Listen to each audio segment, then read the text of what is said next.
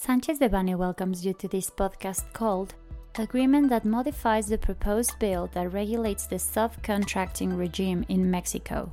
We remind you that this material is only informative and cannot be considered legal advice. For more information, please contact our lawyers directly. On April 5, 2021, the Ministry of Labor and some business chambers announced that as a result of the negotiation by and among the federal government and representatives of the labor and business sectors, they reached an agreement to modify the proposed bill that modifies the outsourcing scheme filed on November 12, 2020, currently in the House of Representatives. According to different communications, the agreement reached between the parties are the following the prohibition to subcontract persons and regulation of outsourced services and specialized works, which must be different from the corporate purpose and the main economic activity of the beneficiary. Registration before the Ministry of Labor and in the public registry of companies that would provide services and specialized works the joint responsibility between the beneficiary with the service provider and specialized works and the beneficiary of the services in case of non-compliance from the last batch of the obligations established in different laws included in the proposed bill. A three month period is granted to transfer the employees to the operative companies.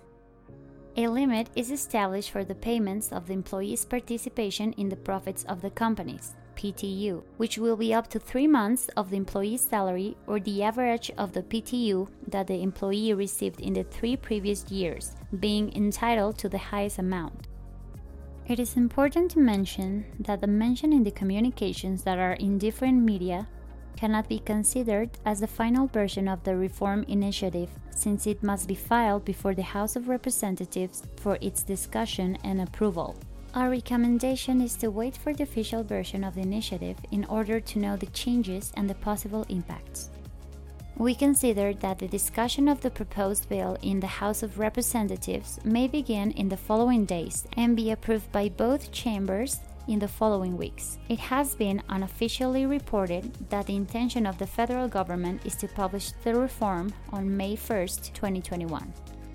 Given the imminent entry into force of the reform, it is necessary for every employer to carry out an analysis to identify personal subcontracting structures, performance of specialized services, payment of PTU, and thus acknowledge the legal, tax, financial, and operative impact on their business, considering the new regulatory framework. This content was prepared by Alfredo Kupfer Dominguez. David Puente Tostado, Guillermo Villaseñor Tadeo, Luis Antonio González Flores, Fermín Lecumberri Cano, and Eduardo Barreira Reynoso Monterrubio, members of Labor, Social Security, and Tax Practice Group. For any questions or comments on this material, please contact us directly or visit our website, sanchezdevani.com.